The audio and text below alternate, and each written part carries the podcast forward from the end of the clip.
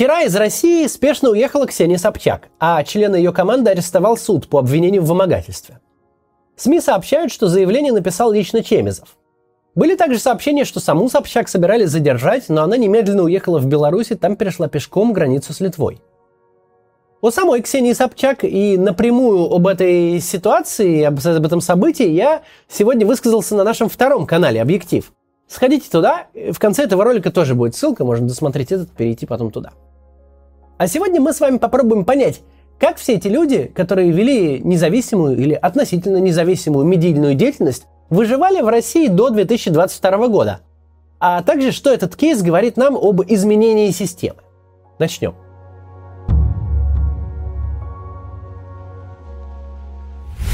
Не нужно быть большим экспертом по внутренней политике России, чтобы понимать одну простую вещь. На независимые или относительно независимые медиа и на публичных политических персон в России последних лет огромное влияние оказывали самого разного рода непубличные явления. Личные знакомства, дружба, связи, симпатии, даже иллюзии. Когда система очень большая и довольно рыхлая, то помочь может даже откровенная клевета – ведь если с разных сторон несется, что такой-то политик это, мол, креатура Кириенко, Володина, Собянина или Лексутова, то те люди, которые хотят тебя скушать, тоже все это слышат. Они думают, если этот кац такой шумный, то это кого надо кац? Уж точно не моего следовательского ума это дело. Разные части системы между собой сообщаются очень слабо – и уж точно нельзя себе представить совещание, где все мои, например, мифические покровители соберутся вместе и будут ревниво выяснять, кто же из них, значит, меня на самом деле финансирует. А даже если соберутся, даже если каждый будет клясться, что э, знать он никаких кацев не знает, они все равно друг другу не поверят и ничего не выяснят. Когда из общества вытряхивается закон, какая-то опора на писанную норму, то в него приходит понятие – Неформальные статусы, мнимая неприкосновенность, договоренности, обещания, те самые двойные сплошные. Чтобы продолжать работать и не сойти с ума, не просыпаться от каждого шороха за стеной, каждый публичный человек строил для себя опору над бездной. У меня, говорили медийные люди, хорошие отношения с такими-то людьми из путинского окружения, такая-то узнаваемость, телевизионное прошлое, такие-то родственные связи, какие-то обещания, источники информации – формальный статус в настоящем или в прошлом. Кандидат в президенты, лауреат Нобелевской премии или там государственные награды. Наверное, думали, ну, в общем, почти все крупные публичные спикеры, если я не буду пересекать двойные сплошные, не буду публично составлять список любовниц Путина, не буду называть его желтым земляным червяком, не буду запускать квадрокоптер над его дачей, не буду разоблачать его друзей, не буду специально нарываться, то меня не тронут.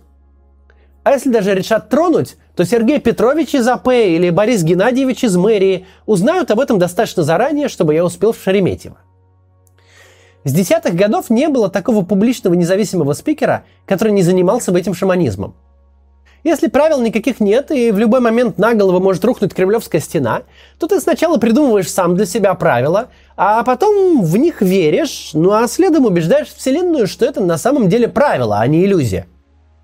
Что если ты поступишь так-то и так-то, избежишь вот этого, пообщаешься, значит, с тем-то, с этим подружишься, сходишь на тот юбилей и на эту пьянку, то риски для тебя, там, твоей газеты, радиостанции, театра, команды будут ниже. Много раз российское государство доказывало нам, что все это фигня и самообман. У нас перед глазами был Алексей Улюкаев, который не просто федеральный министр, но в российском руководстве с первых дней новой России – который работал еще с Гайдаром, еще когда Путину не доверяли чемодан за Собчаком носить для которого добрая половина высшей бюрократии из списка Forbes – личные друзья и знакомые со времен залатанных пиджаков, а не яхты дворцов. Таких связей, как у Улюкаева, не было и не будет ни у какой Собчак или Венедиктова. Не нам ему рассказывать о неформальных правилах системы. Он в ней с самого ее начала, он рос вместе с ней, он все знает. Но в критический момент никто его не предупредил. Его взяли на месте и не готового. Как подростка с окраины, выносившего телевизор через разбитую витрину. Только не подростка, а министра. И не телевизор, а 2 миллиона долларов. В чемоданах. Прямо из офиса госкомпании. То же самое с Кириллом Серебренниковым. С кем только Серебренников чьи не гонял. Какие премии из чьих рук не получал. Все правительство, вся администрация президента, вся политическая и бизнес-элита ходила на спектакли Google-центра.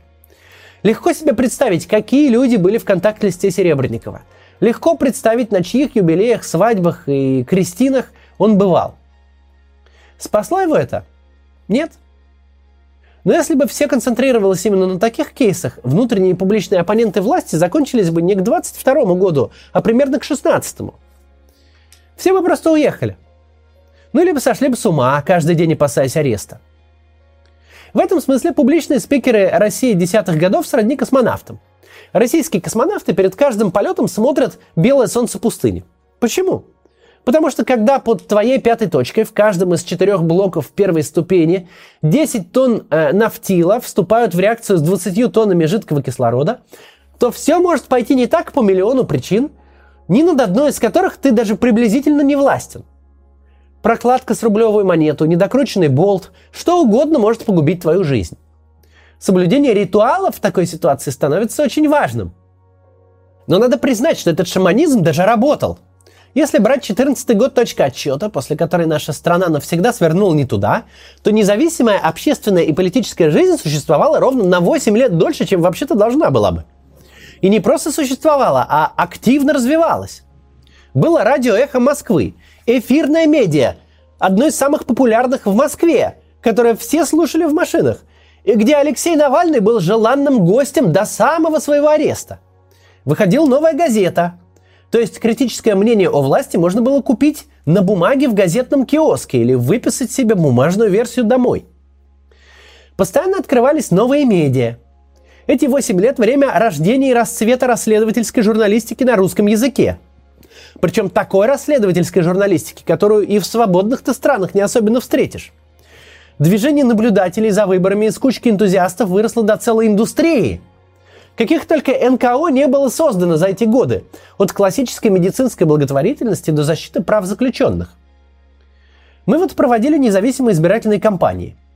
Мы их выигрывали в максимально неблагоприятных условиях, пробиваясь через драконовские правила регистрации и парируя попытки снять кандидатов. Мы не имели допуска к нормальным инструментам агитации, трижды всякий раз перестраховывались, подкладывали соломки и добивались результата. Мы играли по правилам, заведомо составленным против нас. И выигрывали.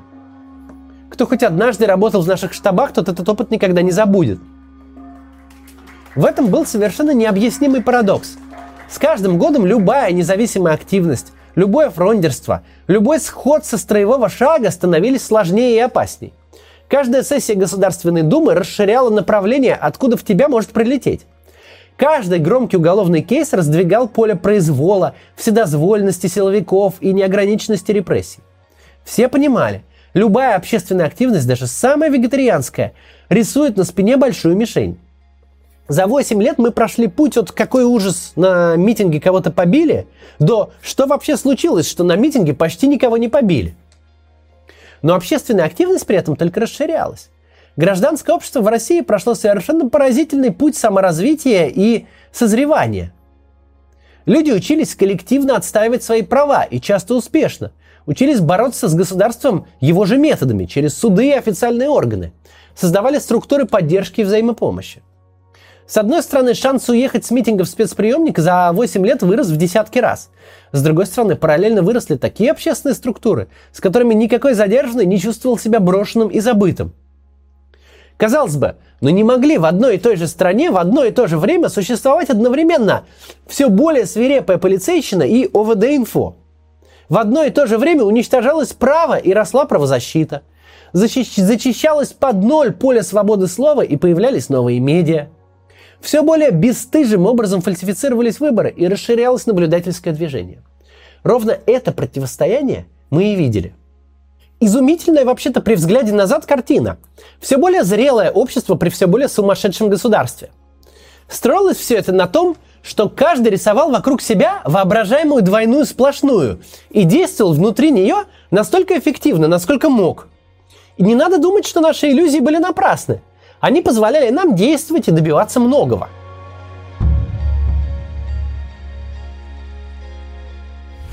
Но февраль 22 года изменил все. Теперь нет двойной сплошной, а есть железобетонный отбойник. Ничего воображаемого больше нет. Теперь государство прямо говорит, либо ты с нами, либо ты враг. С нами это не значит, что помогаешь белочкам и молчишь про политику. Нет, теперь все по-другому. С нами теперь это значит набиваешь на лбу букву Z. Не работают больше никакие умолчания, неформальные договоренности, репутация крестницы, дочки, внучки, жучки Путина. Совершенно безразлично, с кем ты чаи гонял, детей нянчил и вискарь бухал. Никто тебе не поможет. Каждый заботится только о своем выживании. Ни один чиновник, как бы высоко он ни сидел, не рискнет сегодня заступиться за врага народа.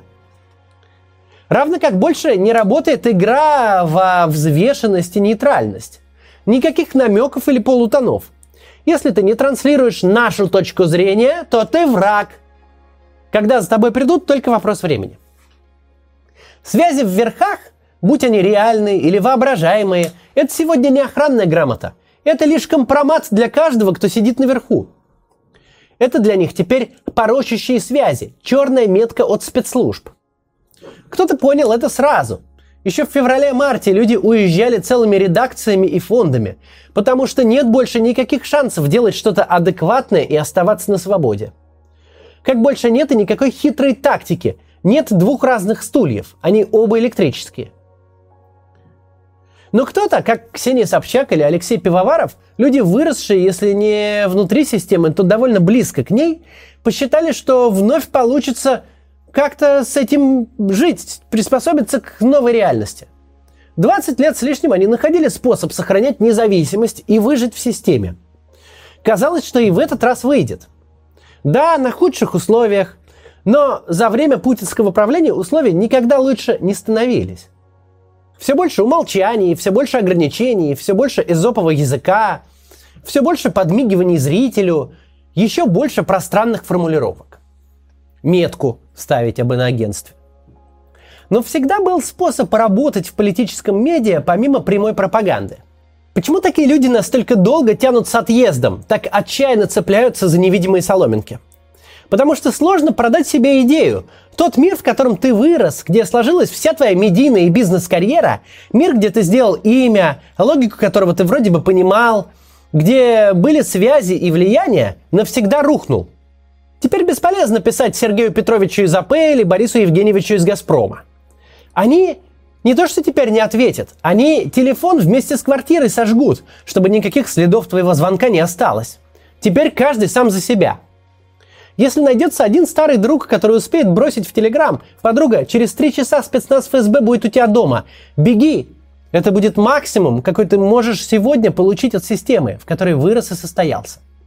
Но совсем не факт, что ты получишь даже такое предупреждение.